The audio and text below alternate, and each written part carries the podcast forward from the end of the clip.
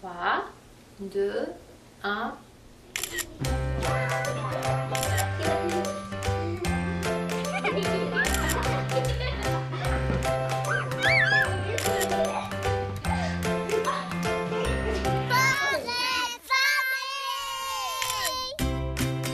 Bonjour à tous, j'espère que vous allez bien. Marianne Paquette avec vous au cours de la prochaine heure.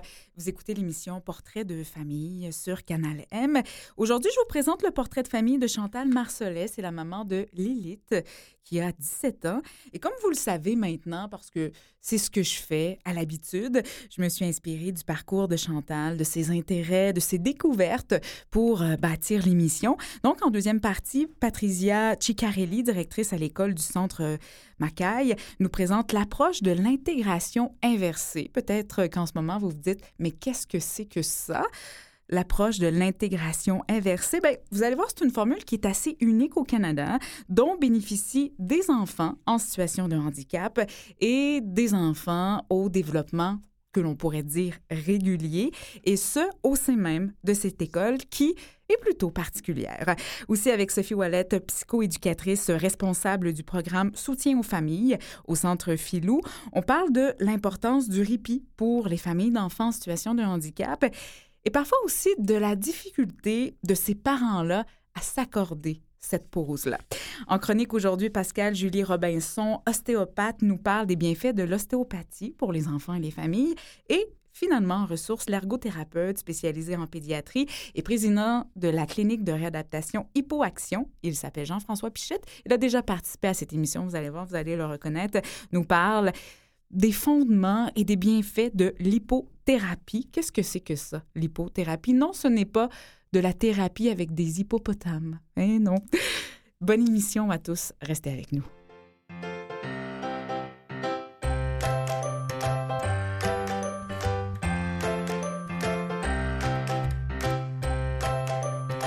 Bonjour Chantal Marcelet. Bonjour. Merci d'être là. Ah, ça me fait plaisir. Et d'amener avec vous cette belle présence lumineuse et calme. Hmm. Première expérience à la radio? Ouais. Ah oui. et mon cœur bat, mais, mais ça va, je, je, vais me calmer aussi. On va passer un très beau moment ensemble, Chantal. Cette photo, qui circule en ce moment sur nos différentes plateformes vous montre avec votre trio d'enfer. Ah C'est Luc, votre conjoint, et Lilith, votre fille. Mm-hmm. Trio assez uni, n'est-ce pas? Oh oui. C'est Lilith qui est notre colle, en fait. Et qui est au centre, d'ailleurs, sur cette photo. Ah oui, c'est... Notre... Moi, c'est ma raison d'être, en fait, depuis qu'elle est là. Depuis 17 ans, maintenant. 17 ans. J'en reviens pas qu'elle est encore là, puis tu sais qu'elle 17 ans, j'ai passé à travers tellement d'étapes de vie avec elle. Oui. Ouais. Parce qu'on y reviendra, mais Lilith était supposée vivre quatre ans. Ouais. Ah oui? On, y reviendra parce que mm-hmm. avant, je veux connaître un petit peu l'origine de ce prénom-là, qui est oh. plutôt très, très rare. J'avais jamais entendu ce mm-hmm. prénom-là auparavant. Oui, ben j'ai osé parce que quand j'étais enceinte, on habitait à Vancouver, juste une petite année de passage. Et puis, il y avait un groupe de femmes. J'étais enceinte de Lilith et puis il y avait un groupe de femmes, euh, j'ouvre le voir, euh, de Vancouver. Et puis, c'est marqué Lilith Fair, un groupe de femmes qui chantent euh, pour les femmes. Alors, j'ai Wow, Lilith. Et je sentais que c'était une fille que j'avais. Hmm. Et puis, j'ai été voir dans le dictionnaire. J'ai Oh là là, ça, c'est un nom très puissant. C'est en fait peut-être un peu, c'est une déesse diabolique, mais en fait, je pourrais même dire c'est, c'est une, c'est une mythologie. C'est, avant Adam et Ève. Avant Adam et Ève, il y avait Adam et Lilith. Et Lilith, elle est née de la terre. Et puis, et puis elle est égale à Adam. Alors, on s'est dit, c'est, ça, c'est pour les femmes. Elle, elle, était due pour l'an 2000. Alors, on s'est dit janvier 2000 ça serait un nom puissant pour les femmes. C'est spécial, Chantal, parce que vous me parlez de déesse de la terre et on le découvrira. Moi, je le sais, cette petite fille-là, qui est maintenant une jeune fille, vous a groundé, comme on dit en anglais, c'est-à-dire vous a enraciné à la ah. terre. Ben oui. Moi, je suis une courailleuse, une aventureuse. Une grande voyageuse. Une grande voyageuse. Vous et Luc avez parcouru le monde. Oui, oui puis on s'est trouvés, Luc et moi, parce qu'il y a 20 ans, euh, moi, j'étais une voyageuse, j'étais dans l'Ouest canadien, partout. Et puis, lui, il venait de finir ses études à, l'université en cinéma. Puis là, il y avait une offre à Paris pour travailler sur des films. Là. Et puis, euh, il dit Viens-tu avec moi Alors, on est parti 20 ans. C'était l'aventure en voyage, partout à travers le monde. Et puis, euh, et puis quand Lilith est née, ben, ce, fut, euh, ce fut un retour. on, est, on est retourné en Angleterre, hein, tout ça. mais... Vous avez continué énormément à voyager. Je reviens un petit peu à lorsque Lilith était bébé, à deux mois, vous la massez. Oui. Et je suis massothérapeute de base. Vous vous dites, hum, il me semble qu'il y a quelque chose qui fonctionne pas. Ah oui. C'est, ben, on veut pas comparer, mais on compare, c'est plus fort que nous. son tonus, son petit cou. La naissance, c'était très beau, une très belle naissance euh, naturelle. Test d'Apgar, 8, 9, 10, on est très fiers. Et puis, non, son cou est mou, euh, pas de tonus, les bras, un peu, il n'y a pas de réflexe comme. Alors, euh, va, va chez le médecin à tous les mois, bien sûr. Puis, ah, elle est paresseuse, mais elle a plus sur le ventre. Mais non, mon instinct me disait qu'il y avait quelque chose. Alors, au troisième mois, j'ai exigé des tests. J'ai dit, il faut, faut aller voir.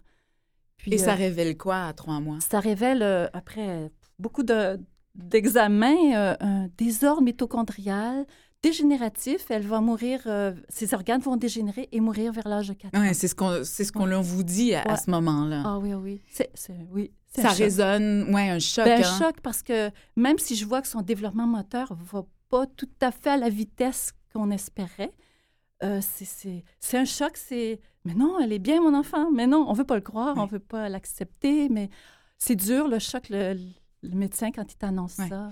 Ça entraîne quoi, ce désordre génétique chez Lilith? Oui, ah ben, elle bouge, elle n'a pas de tonus. Le tonus est très, très faible. Puis elle bouge un peu comme le Parkinson. Ça bouge, ses mouvements vont choréo, ça va dans tous les sens.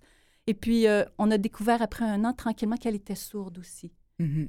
Euh, oui. Et euh, aussi quadraplégique. Oui, ben, les bras, les jambes, il n'y a, pas, a pas de contrôle. Oui. Mm-hmm. Mais elle a 17 ans, donc toutes ces années-là, à contrer ah finalement le diagnostic, le ah pronostic. Peut-être parce que ce que vous vous êtes dit à ce moment-là, Chantal, c'est qu'est-ce que je peux faire? Oui. il y a le choc, mais tout de suite, il y a le, réflexe de ah. faire quelque chose. Oui. Oui, moi, je suis dans l'action naturellement. Puis, euh, c'est sûr que j'ai pleuré un bon coup. Puis là, j'ai dit, allez hop, on se relève les manches. Et puis, qu'est-ce que je peux faire? Euh, beaucoup, ils n'ont rien pour moi, alors beaucoup de stimulation, beaucoup d'amour. Puis, je l'ai, on a voyagé, on a au moins, elle a eu au moins 20 vols d'avion. Euh, avant ces deux ans? Avant ces deux ans, oui. Et puis, je vais faire voir le monde, les musées, les, de l'hypothérapie, de la natation, beaucoup, beaucoup. J'ai beaucoup de massages, la stimulation, c'est donc, de tout mettre ça en place mm-hmm. pour votre fille. Et de ne pas m'arrêter au diagnostic. Oui, c'est une étiquette de mon Dieu, terrible. Non, j'ai dit non, donnons la vie, c'est la vie.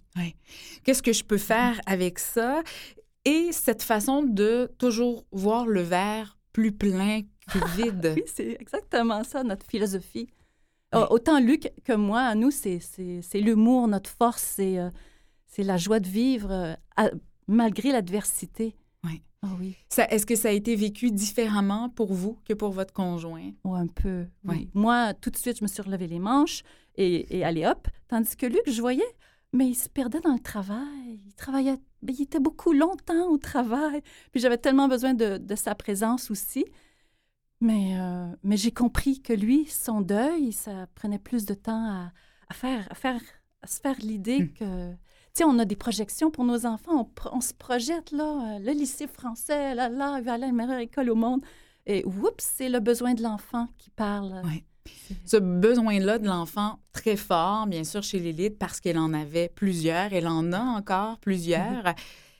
Est-ce que parfois, dans ce parcours-là des 17 dernières années, vous avez eu l'impression que les vôtres passaient un petit peu à côté? Mes besoins? C'est quoi ça? Sincèrement. Puis, je suis vraiment euh, mal placée parce que moi, je m'oublie très vite. Hein. Je vis pour les autres. Mais là, quand ma fille est née, je dis, ah, voilà, voilà ma raison d'être. Hein. Puis oui, c'est dur pour le corps. C'est 0,5, là, j'ai donné beaucoup, beaucoup. Je, même que je me suis oubliée. C'était pas, j'ai pas fait de burn-out, là, mais proche, souvent, j'avais mal à mon corps, j'avais euh, les dents, euh, les dents euh, Psychologiques. psychologiques. Et je pleurais, puis allez, hop, on... Oui, ah oui. Et à un moment donné, vous avez rencontré une femme qui Mhm. s'appelle Diane Mais oui. qui est la directrice générale du centre Filou, ah. qui vous a dit Chantal, tu aurais peut-être besoin d'une pause. Oui, euh, oui, je l'ai beaucoup aimé. Autant j'ai dit, mais moi, souvent, on me disait, euh, tu devrais la placer une fin de semaine, ta fille. Puis moi, je disais, tu ferais ça ton enfant? Euh, Moi, c'était le refus Oui. total. Tu, tu- Non, je peux pas la lâcher, ma fille. Puis euh, Diane, m'a dit, essaye une journée. Elle-même, qui Oui. a un fils qui vit avec une paralysie cérébrale Oui, là, elle, sévère. Elle savait très bien comprendre d'où je venais. On en parle avec Sophie Wallet, qui travaille également au Centre Filou et qui connaît Diane Chenevert dans quelques secondes.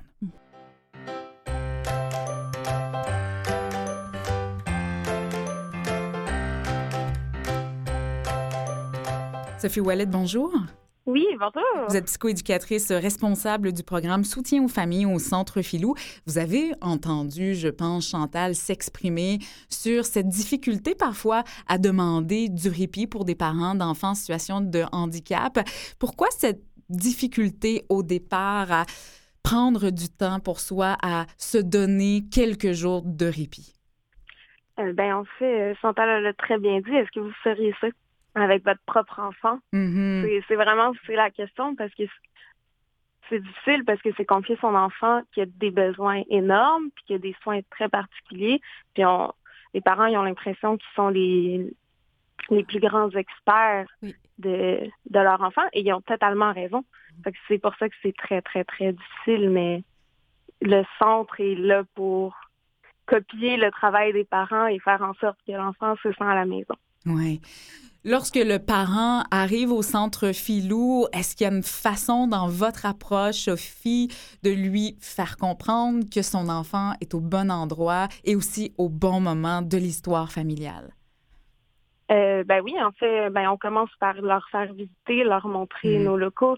Le centre, c'est très chaleureux, ça se veut une maison, c'est coloré, c'est décoré, c'est on traite les enfants comme étant des enfants avant tout. C'est pas des malades, c'est vraiment des enfants. Mhm. Donc c'est c'est c'est ça le but, c'est on accueille des enfants, on les prend pour la fin de semaine, on offre du répit aux parents, mais les, les enfants, pour eux, c'est des vacances.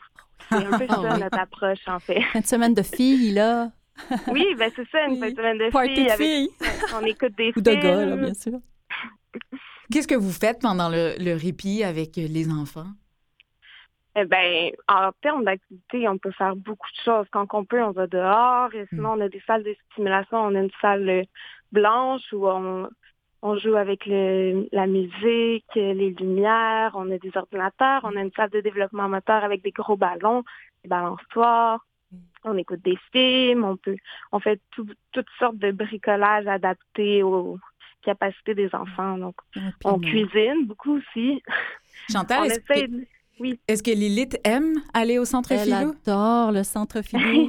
c'est comme bye bye maman. Moi j'étais tellement frappée que ok, elle a un gros sourire puis tu sais, elle va avoir du fun. Euh, surtout qu'on l'a habituée graduellement. Puis Oui. ça m'a habituée graduellement aussi là. Elle a laissé Oui, oui, puis elle avait du fun. Je le voyais très bien. Alors euh, avec le temps, j'ai dit eh ben salut Lilith. oh ouais. Sophie, quel est le profil des enfants que vous recevez au centre Filou? Enfants et peut-être aussi adolescents? Oui, c'est ça. En ce moment, on offre, euh, on offre des services jusqu'à 15 ans. Éventuellement, on va grossir à 21 ans, mais euh, le profil de nos enfants, c'est des enfants polyhandicapés, donc qui ont des, des déficiences intellectuelles et physiques, ont euh, donc plusieurs déficiences, et ben, c'est ça, qui ne marchent pas, en fait. OK. C'est notre seul critère euh, d'exclusion, si je pourrais dire, parce qu'on veut vraiment se concentrer sur une clientèle qui est moins bien desservie ailleurs. Ouais. Chantal, lorsque c'est arrivé pour vous, ce besoin-là d'avoir du répit, il n'y avait pas nécessairement de place au centre Filou. Et c'est ça aussi qui est particulier, c'est de Diane qui vous dit, OK, on, va prendre l'élite. Il y a au centre Filou, Sophie, ce désir-là très, très fort d'aider des familles qui deviennent épuisées ou qui sont à risque d'épuisement. Oh, Oui, c'est ça, exactement. Et, et c'est ce que vous voulez éviter parce que justement, le parent est le premier expert de son enfant. Oui, Oui. exactement. Donc, euh, ce qu'on veut, c'est permettre à l'enfant et à toute la famille, le les parents, la fratrie, l'entourage Ouais. proche, de, de bien vivre là-dedans. Ouais. Mhm. Faut le dire ça comme ça. Oui, ah oui, tout à fait. Euh, Chantal, je sais pas, je sais que ça fait quelques années, je sais pas si vous vous rappelez de ce moment-là, mais lorsque vous avez laissé Lilith partir la première Mhm. fois au centre Filou, qu'est-ce que vous avez fait cette semaine-là? Oh, je me rappelle, j'embarque dans ma voiture et puis, waouh, qu'est-ce que je fais? Eh oui. Qu'est-ce que je fais? Ah, j'étais vraiment. Tout est per- possible. Tout est possible en même temps. J'étais complètement perdue. Ouais. Oui, ah oui. Elle avait déjà été gardée un petit peu chez grand-maman une après-midi. Mais ça, c'est toujours quand j'ai des rendez-vous rapides, là, importants. Mais, mais là, là, hey, c'est à moi. Ben, en fait, je suis, je suis allée traîner dans une librairie, Ouais. me détendre l'esprit. Puis j'avais de la misère, hein, dé- décanter, quoi. Ouais. Oui, oui, ah oui. Puis le- les premières nuits, j'ai pas bien dormi. J'étais toujours aux aguets. Ils vont m'appeler s'il y a quelque chose. Mais euh, non, j'ai- j'ai appris à, à relâcher. Ouais. Ah, c'est un bon feeling. Sophie, qu'est-ce qu'ils Oui. vous, ils vous disent, les parents du centre Filou, dans leur apprentissage à décrocher et à laisser aller? Quels sont leurs trucs? Leur truc, euh, je sais pas, je pense que c'est le temps. Ouais, hein? La, la plupart des parents, la première fois, ils nous disent qu'est-ce que je vais faire? Est-ce que je vais dormir? Est-ce que je vais magasiner? Est-ce que je vais faire du ménage? Qu'est-ce que je fais de mes journées, Oui. De mes, de ma fin de semaine? Mais Dormir mes nuits? oui, c'est ça, dormir les nuits, c'est c'est difficile. Sentez-vous que le centre Filou fait une différence pour ces familles, Sophie, de façon concrète, là, dans vos observations et au contact de ces familles-là?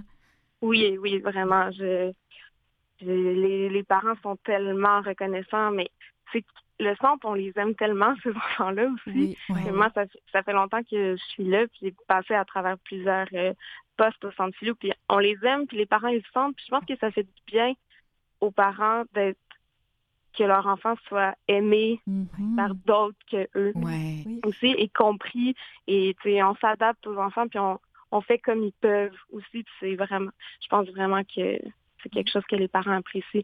Ouais. Et de sentir qu'ils sont en sécurité. Vous avez dit, Chantal, ils vont m'appeler s'il y a quelque chose.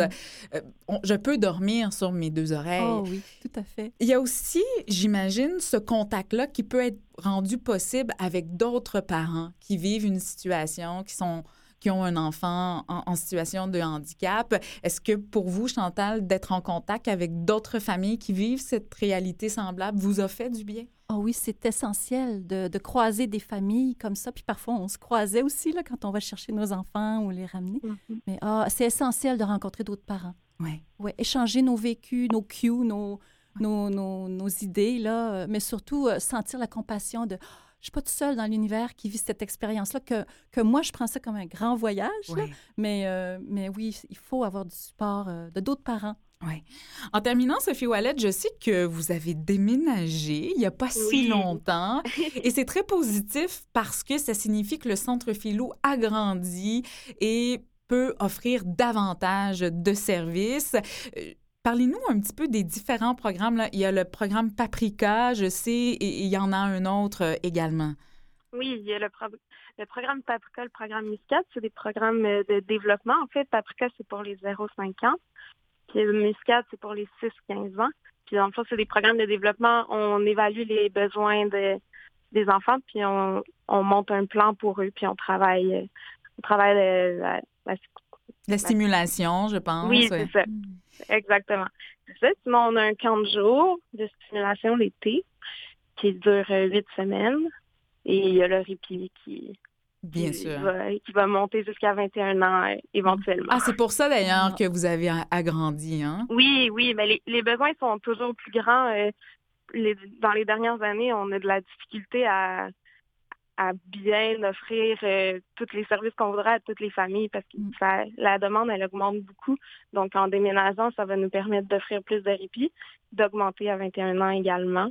Et vous n'avez pas vu la réaction de Chantal, Sophie, mais elle a touché son cœur avec ses mains quand elle a entendu répit jusqu'à 21 ans. Oui, oui. Parce que vous Oui, pourrez non. en bénéficier, Chantal. Oui, Lily, t'as quand même va 17 ans, là. Oui. Oui, 17 ans, hein, c'est pas, fa- c'est pas facile physiquement. C'est comme un grand bébé long.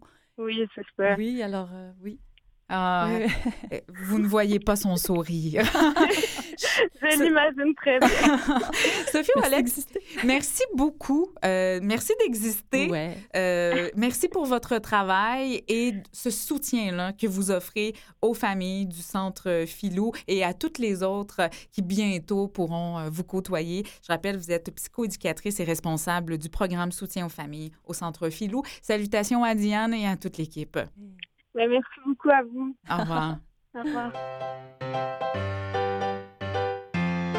Pascal Julie Robinson, bonjour.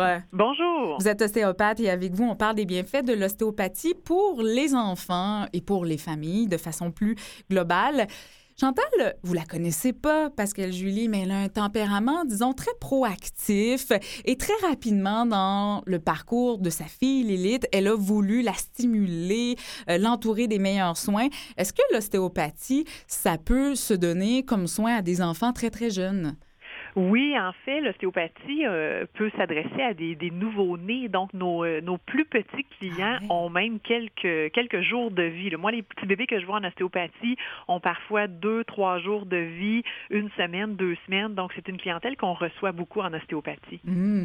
L'ostéopathie, c'est pas clair pour tout le monde. Qu'est-ce que c'est? Vous allez nous, ex- nous expliquer, Pascal Julie, les fonctionnements ou les fondements de cette pratique-là. En fait, l'ostéopathie, c'est une thérapie euh, complémentaire à, la médecine qui est basée sur des actes palpatoires précis, dans le sens qu'on va travailler uniquement avec nos mains, donc c'est de la thérapie manuelle. L'ostéopathie, c'est une approche qui est globale et elle se base sur l'étude approfondie de l'anatomie et de la physiologie du corps. Donc, les ostéopathes, là, euh, nous, notre travail, c'est vraiment de comprendre le fonctionnement de l'ensemble de l'organisme. Et en traitement, notre objectif, c'est d'améliorer, bon, tout d'abord, la posture globale, euh, la mobilité de toutes les structures de, de l'organisme, euh, et on va vraiment aller travailler pour, euh, pour traiter la cause euh, des problèmes, que ce soit la cause de douleurs, de symptômes, et nous, on s'adresse beaucoup aux troubles fonctionnels. Qu'est-ce que vous entendez par trouble fonctionnel? Ça peut être un trouble global, comme ça peut être bon un- une douleur au dos, par exemple. Ça pourrait être une douleur au cou. Ça pourrait être pour euh, des migraines, mais ça peut être beaucoup plus global, comme par exemple euh, des problèmes digestifs, des problèmes de posture, comme chez les petits bébés. Euh, c'est beaucoup ça qu'on va, travailler. Donc, chez- avec les, les tout petits, on va travailler beaucoup la, la posture. Donc, quand on parle de posture chez les, les petits bébés, on peut penser, par exemple, à un torticolis congénital, euh, à une tête plate, par exemple. Ouais. Ça peut être aussi pour le reflux, euh, les coliques du nourrisson. Ça peut être pour euh, des douleurs, des inconforts. Souvent, les, les parents sont aux prises avec des, des pleurs inexpliquées. Donc, souvent, ce sont reliés à des troubles fonctionnels qu'on peut améliorer avec l'ostéopathie. Chantal, lorsque vous avez consulté en ostéopathie avec Lilith, c'était pourquoi au départ? Euh, en fait, euh, pourquoi? Parce qu'elle avait un petit torticolis Mhm. en partant, là, euh, oui. Puis euh, moi, je connaissais déjà l'ostéopathie. Alors, euh, Vous dites que ça vous a sauvé la vie, vous, l'ostéopathie, à vous et moi- votre famille. oui, ben moi, personnellement, j'y vais. Je vais voir, je vais au collège d'ostéopathie régulièrement pour me maintenir. J'ai même eu une entorse lombaire. Et puis, euh, avec l'élite, c'est toujours très, très doux. Hein? Il n'y a pas de cric-crac. C'est vraiment euh, en douceur. Ils sont en, à l'écoute, Ouais. vraiment, dans leurs doigts, leur présence. À puis- l'écoute de la personne, à l'écoute Oui, du corps aussi. c'est ça. Et, et ils sont tous uniques. Pascal Julie, lorsque vous rencontrez soit des petits bébés ou encore des enfants comme Lilith qui ont des besoins différents, quelle est votre approche? Comment elle est modifiée? Mais en fait, euh, l'ostéopathe va être capable de s'adapter, euh, que ce soit un, un petit bébé, un jeune enfant, que ce soit un adulte, une personne âgée. Puis avec la clientèle euh, qui a des besoins particuliers, souvent ce que je trouve vraiment intéressant de notre approche, c'est que en ostéopathie, on n'ira pas traiter la pathologie, on n'ira pas traiter la, la maladie ou le diagnostic. En fait, nous, notre objectif, ça va être de remettre en fonction. Enfin, je vous donne un exemple. Euh, si par exemple un, un enfant a un handicap, euh, puis présente une scoliose, par exemple. Ben nous, notre objectif, ça va être de remettre en mouvement pour que chaque vertèbre soit mobile et que finalement la scoliose soit mobile et empêche que certaines contraintes par la suite pu- puissent nuire au bon fonctionnement, donc par exemple au système digestif, au système respiratoire. Euh, on va y aller beaucoup aussi euh, selon le besoin de l'enfant. Donc souvent, les, les, enfants qui ont besoin particuliers ou qui ont des, des handicaps vont par exemple être moins mobiles, soit dans mm-hmm. un fauteuil roulant, soit sur bon alité. Donc nous, on va s'assurer que tout bouge bien, encore une fois. Donc, est-ce que cet enfant-là a besoin, par exemple, d'être désencombré au niveau de la cage thoracique pour libérer de ses sécrétions? Hmm. Est-ce qu'on pourrait améliorer, par exemple, le transit des intestins? Parce que c'est sûr que quand on bouge moins, parfois on peut être constipé. Euh, est-ce qu'on peut améliorer la digestion?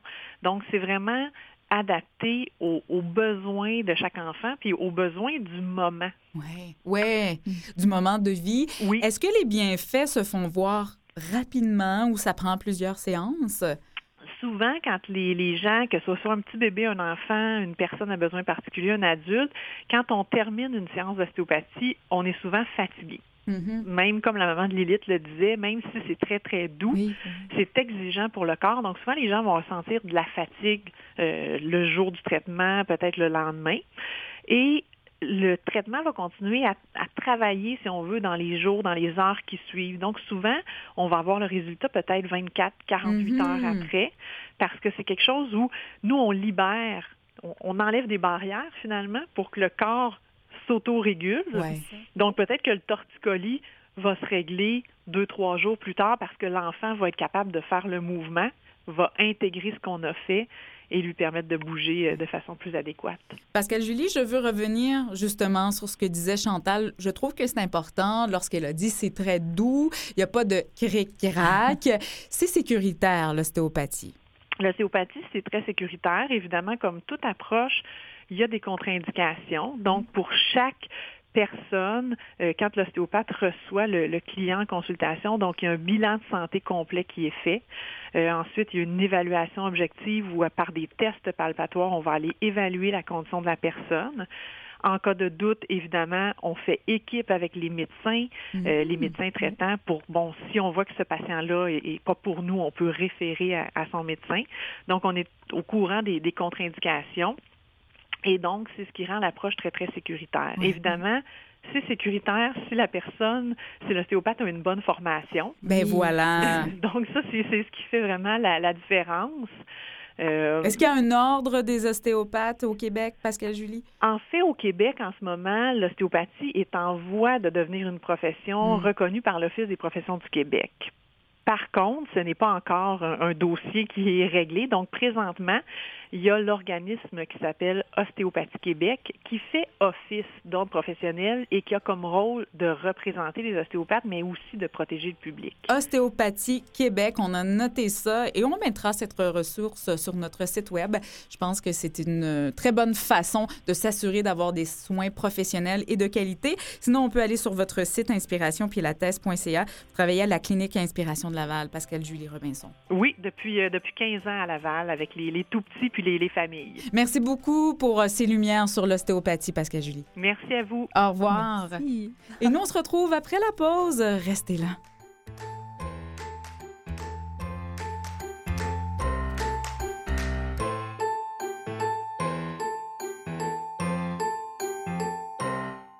Vous écoutez Portrait de famille avec Marianne Paquette.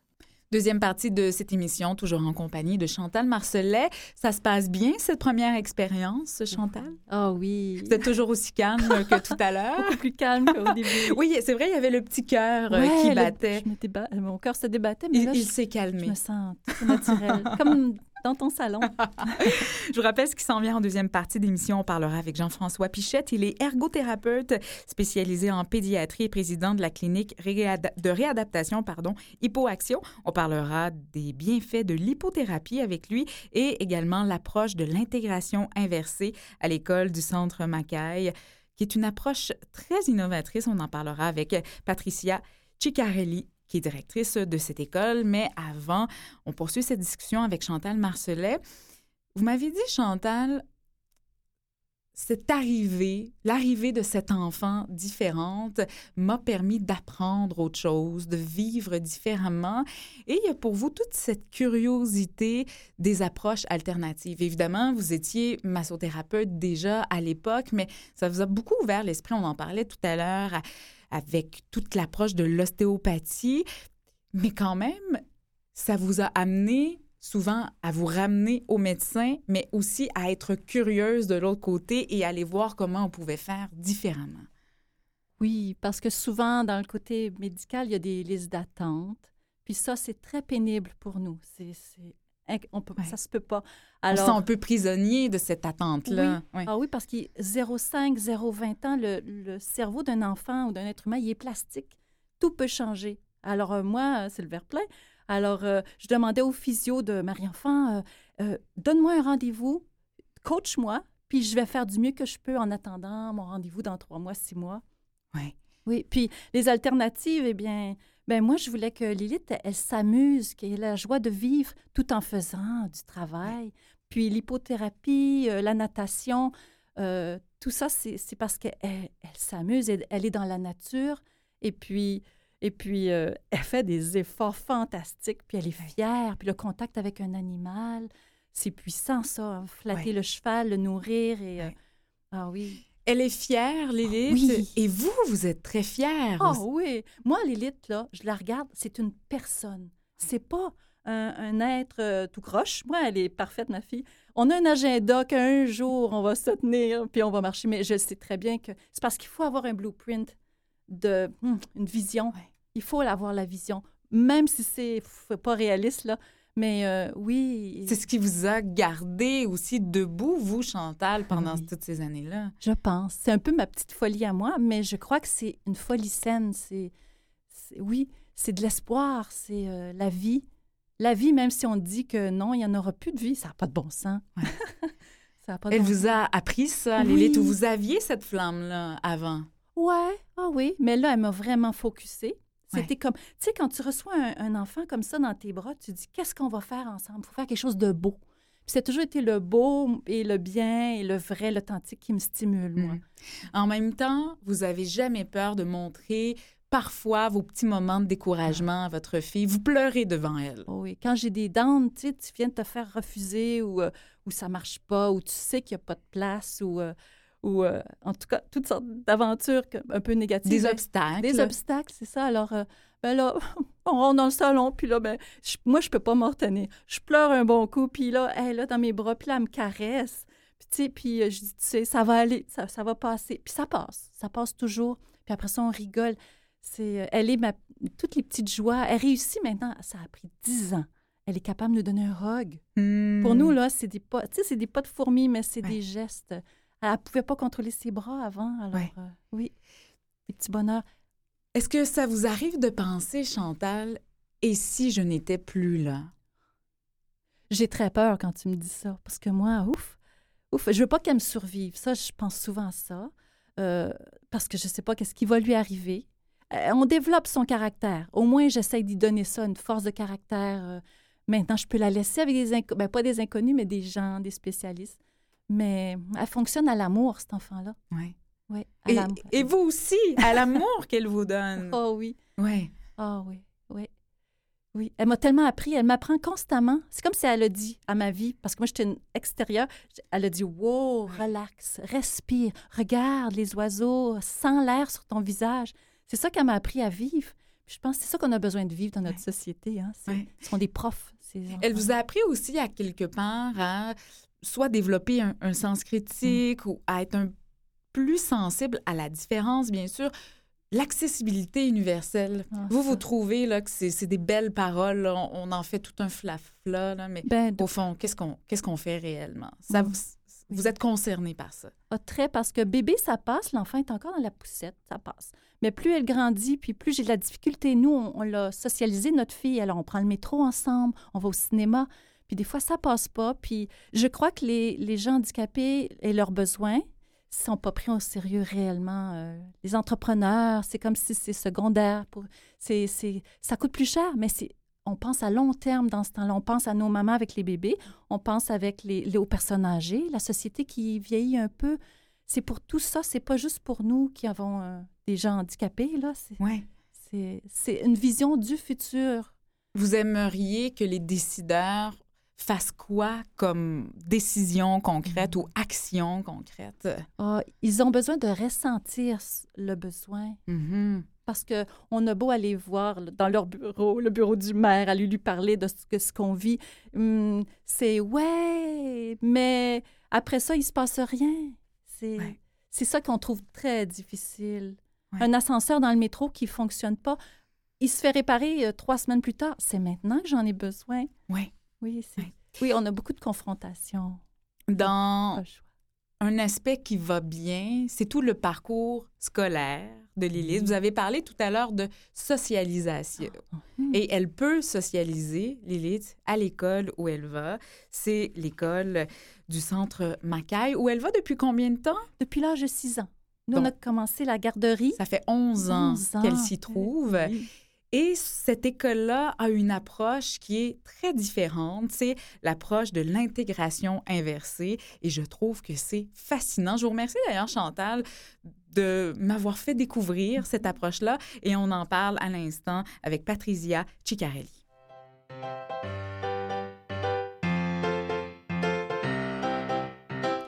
Patricia, bonjour. Bonjour. Vous êtes directrice de l'école du centre Macaille. Oui. Et ben, vous allez, vous êtes anglophone, Patricia, mais Oui. vous parlez un très très bon français. Et euh, ben, je vous assure, on n'est pas stressante, Chantal et moi. Non, j'adore Patricia. Je peux tout lui dire ce que je pense. Chantal, Bonjour, tout le monde. Patricia, lorsque Chantal m'a parlé de cette approche de l'intégration inversée à l'école du centre Macaille, j'ai vraiment été tout de suite très stimulée parce que c'est très novateur. Je pense que c'est unique au Canada, cette approche-là. Je, dirais que, que peut-être oui. Je suis pas au courant d'autres écoles qui ont ce programme d'intégration à l'inverse. Et euh, on adore ça. Ici, à notre école à Macaille, ça fait plus de 35 ans que ce programme existe. Ça fait, oui, dans les années 70, mis de l'avant par une femme qui était très, très visionnaire. Qu'est-ce qu'elle avait vu, selon vous, Patricia, dans tout ce que pouvait apporter l'approche de l'intégration inversée à des enfants? Parce que elle m'avait raconté il y a déjà euh, plusieurs années que dans le temps, elle trouvait que c'était très difficile d'intégrer euh, nos enfants de Macaille euh, dans des classes régulières. Alors, euh, elle lui est venue à l'esprit l'idée d'intégrer les jeunes du régulier dans nos écoles, Ouais. dans nos classes. Et voilà ce qui est l'approche de l'intégration inversée. Oui. Comment ça se passe concrètement, Patricia, dans vos classes? Qu'est-ce qu'est-ce qu'on y retrouve? Qu'est-ce qu'on pourrait y voir si on y était? Alors, alors ici à Mackay, c'est une, éco- une école spécialisée où on accueille des enfants entre l'âge de 4, euh, 4 ans et 21 ans. Et ils sont des enfants qui ont des déficiences motrices, des enfants qui ont des problèmes de langage, des enfants qui, ont, qui sont sourds et tout genre d'autres maladies orphelines et autres choses euh, qu'on peut retrouver chez les enfants euh, avec des déficiences. Et euh, aussi, on retrouve des élèves du régulier qui viennent pour une année euh, dans nos classes pour être avec euh, les, les enfants de leur même âge. Ouais. Donc, des enfants, disons, au développement régulier. Je pense que l'un des critères, c'est que ces enfants-là ne présentent aucun trouble d'apprentissage, Patricia. Oui, oui. Oui. Ça, ça, ça- ça, on, euh, c'est pas qu'on veut des enfants qui sont euh, super brillants. Non, non, non. Mais c'est que les ressources qu'on a ici pour nos élèves de i- c'est pour eux. Alors, le groupe euh, qui, qui vient participer pour une année, on veut qu'ils n'aient pas besoin de, de nos services pour, le, pour euh, nos élèves. Alors, on offre un programme régulier, comme toutes les autres écoles, et si on doit, euh, pour les enfants du euh, le programme d'intégration à l'élève, c'est le programme régulier qu'ils suivraient dans leur propre école. Pour nos élèves de Macaille, on offre des... Si on doit modifier, on modifie. Mhm. Si on doit adapter, on adapte. On fait qu'est-ce qu'ils ont besoin. Il y a d'autres critères qui sont très importants lorsque vous sélectionnez les enfants issus de d'autres écoles. C'est la compassion. Oui. Comment on détecte ça chez un enfant? Patricia, la compassion? Ben, c'est que le voit, hein. on le voit tout de suite parce que les enfants, on fait comme des, des entrevues pour deux jours, on les intègre dans nos classes et tout de suite, on peut voir les enfants qui s'intègrent avec une certaine facilité, qui s'approchent à nos élèves peut-être en chaise roulante ou avec d'autres choses, en Mm. marchette. Euh, et on peut voir aussi les élèves qui se retiennent, qui, qui restent plus au, au, au bord. Ouais, qui sont qui- plus figés. même. oui, OK. Et alors, et, et des fois, parce que qu'est-ce que j'ai découvert dans, il y a plusieurs années, c'est sûr que comme adulte, comme parent, quand on reçoit les informations, si euh, on veut euh, choisir euh, que leur enfant participe au programme euh, de l'intégration à l'inverse, comme adulte, on réfléchit, on, on dit, oh, ça serait une bonne expérience pour mon enfant, mais c'est pas nous qui devons le vouloir Ouais. plus nos enfants. C'est ça, c'est pas le parent qui Non. décide si c'est une expérience possible et vraiment favorable pour son enfant. C'est ça. Les enfants, ils restent un an à l'école Oui. Macaille. Oui. J'imagine, Patricia, que vous avez vu des, des départs très, très déchirants parce qu'il y a des amitiés formidables qui doivent se créer. Oui. Oh oui, oh oui, ab- absolument. Et des, et des, des amitiés qui durent une, toute une vie.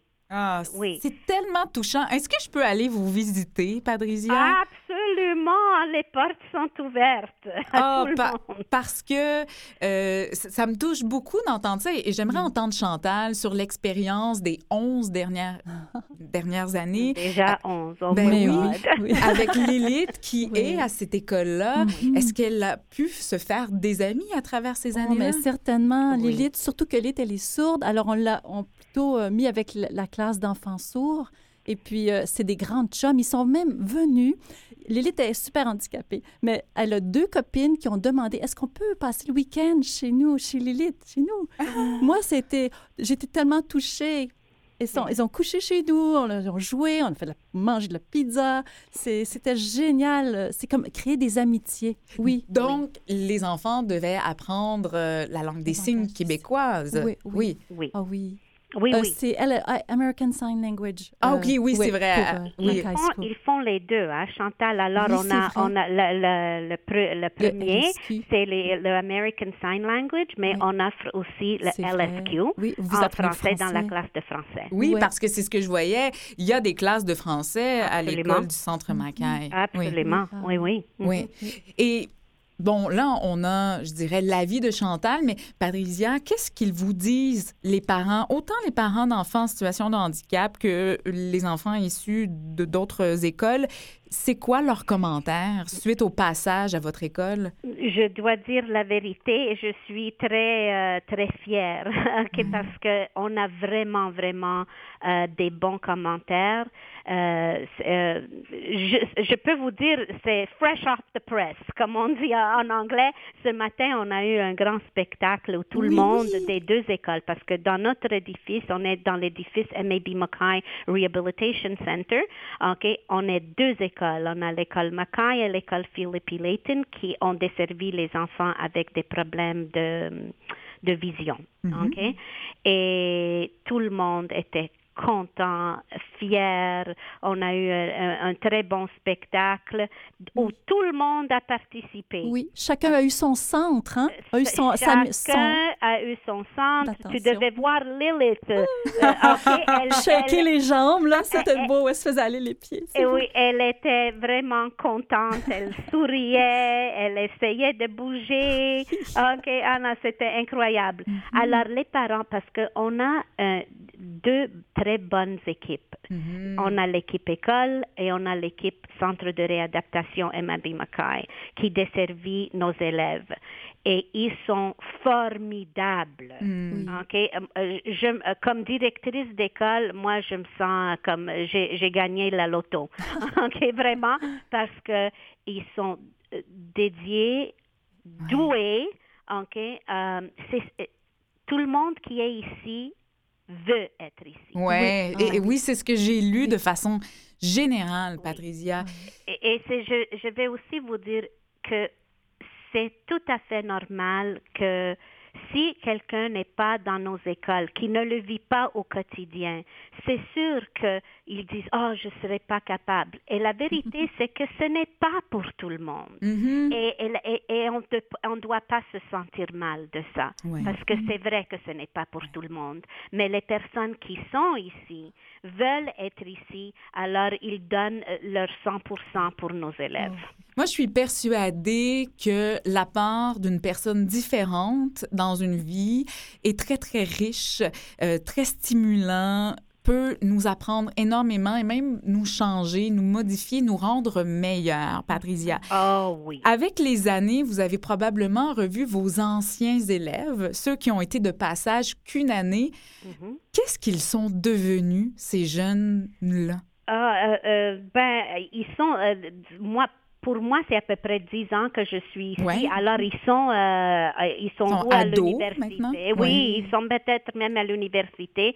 Ce que j'ai vu, ils, euh, ils, sont vedette vrais- ils sont toujours contents. Ils reviennent toujours ici. It was Ah the oui. best years. We had such a good time. Ils me disent toujours. Donc, il y a un attachement qui se Oui, crée. oui. J'ai une dernière question. Je dois vous laisser aller après. Il me Oui. reste que quelques secondes, mais je peux pas vous laisser partir, Patricia, sans vous demander comment ça se fait qu'il n'y en a pas plus.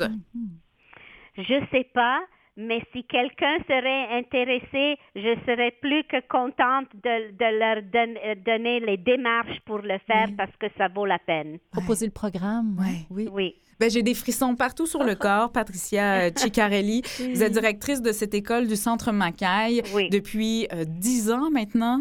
Oui. Merci beaucoup pour votre euh, très, très beau travail Oui. et salutations à cette équipe de feu qui Oui. sont probablement aussi enflammés de par euh, leur directrice. Merci. passionnée. Au revoir, Oh, Patricia. Bye bye. Au plaisir. Au, au plaisir. Bye. Jean-François Pichette, bonjour. Oui, bonjour. Vous êtes ergothérapeute spécialisé en pédiatrie, président de la clinique de réadaptation Hypoaction. Et ensemble, on voulait se donner l'opportunité avec Chantal Marcelet, qui est devant moi, de parler des bienfaits de l'hypothérapie. Et je faisais une petite blague en introduction en disant ce n'est pas de la réadaptation avec un hippopotame. On rit, mais j'ai déjà entendu ça. Je me suis déjà fait poser la question. Euh, bon, évidemment, c'est rigolo, mais c'est pas ça, l'hypothérapie, Jean-François.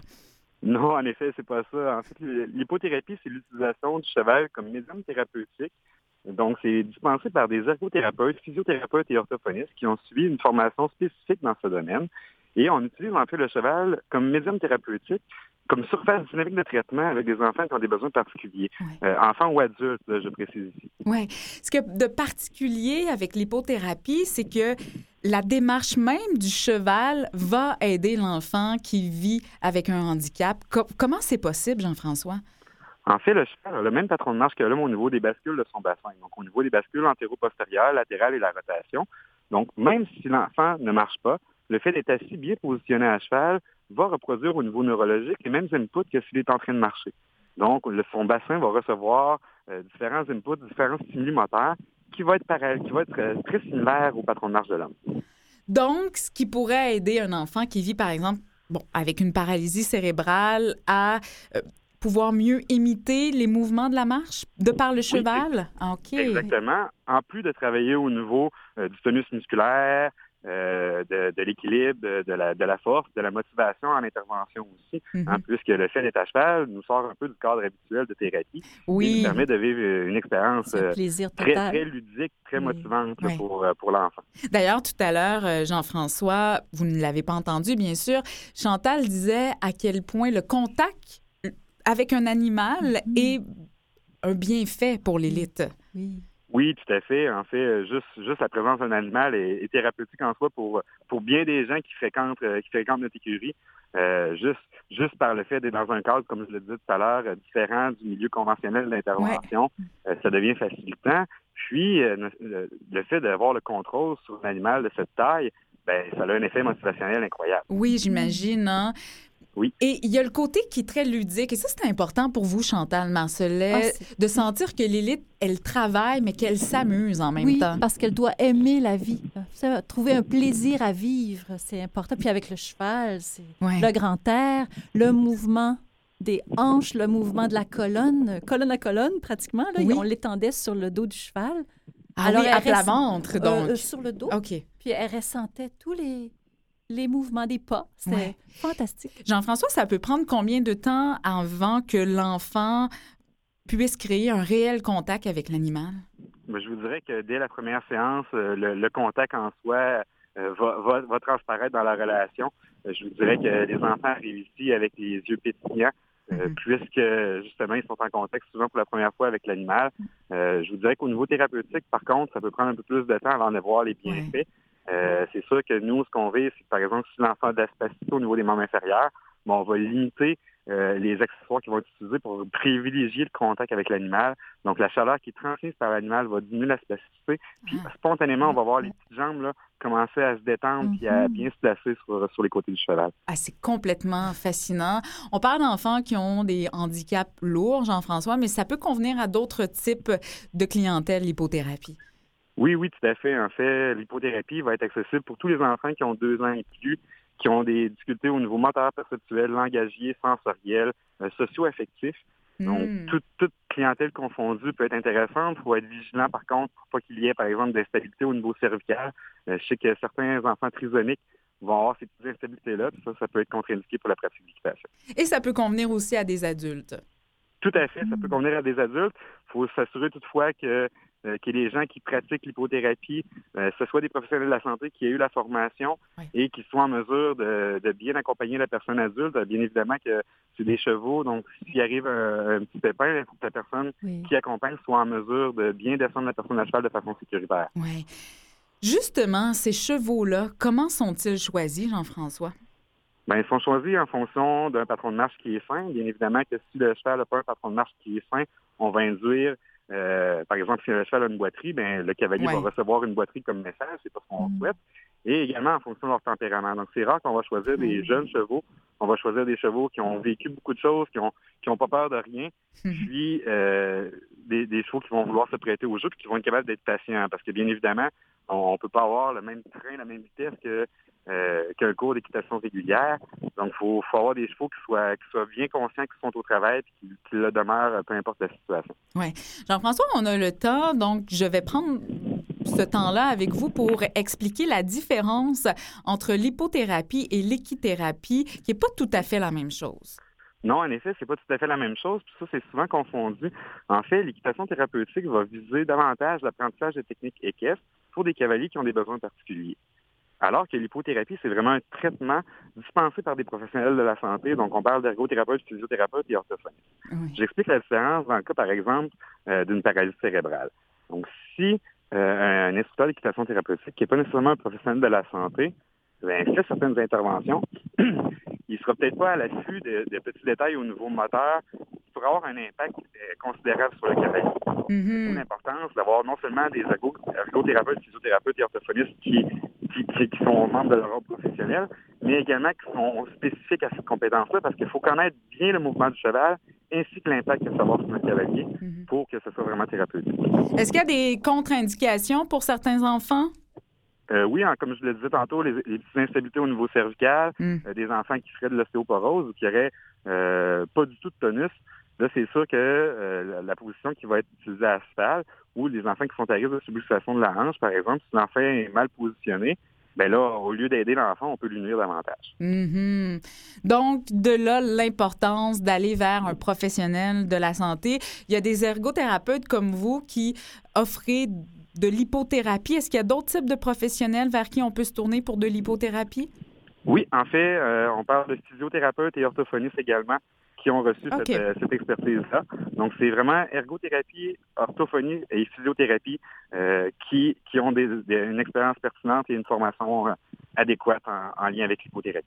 Donc, est-ce qu'il y a un regroupement de ces professionnels-là? Comment on peut trouver un expert de l'hypothérapie?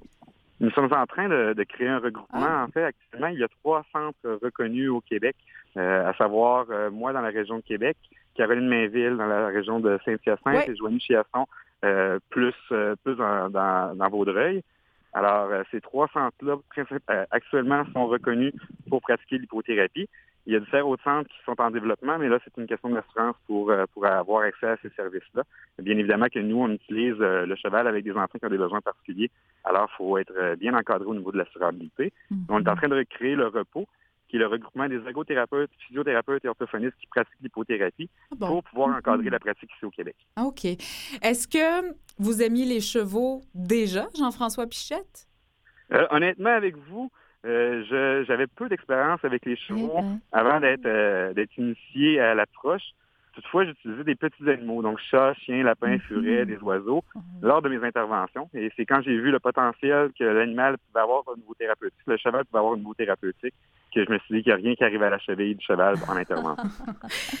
Toujours un plaisir de vous parler, Jean-François Pichette. Vous êtes ergothérapeute et président de cette clinique de réadaptation du côté de Québec, Hypoaction, hypo-action.com. Merci beaucoup. On vous relaisse. Là, vous êtes à l'écurie. On, on vous laisse aller travailler avec vos chevaux, justement. Parfait, je vous remercie. Au revoir. Au revoir. C'est ce qui met fin à cette émission de Portrait de famille. Chantal Marcelet, merci beaucoup.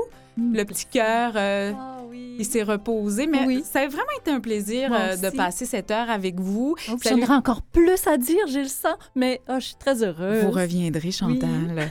Merci pour les belles découvertes aussi. On a rencontré des gens formidables euh, grâce à vous. Ah, tant mieux. Salutations à Lilith et Luc. Oui. Bien sûr, votre trio d'enfer. Ah oui, oui, ma petite gang. Et je remercie bien sûr toutes les personnes qui m'ont aidé à la réalisation de cette émission. C'est Mathieu Tessier à sa console, c'est Christiane Campagna aux médias sociaux. Je vous rappelle que vous pouvez aller sur notre site pour voir toutes les belles photos et tous les beaux portraits que l'on a pu faire à travers euh, les mois derniers. Et on se redonne, nous, rendez-vous la semaine prochaine pour un autre portrait de famille. C'est Marianne Paquette. Portez-vous bien. Bye bye.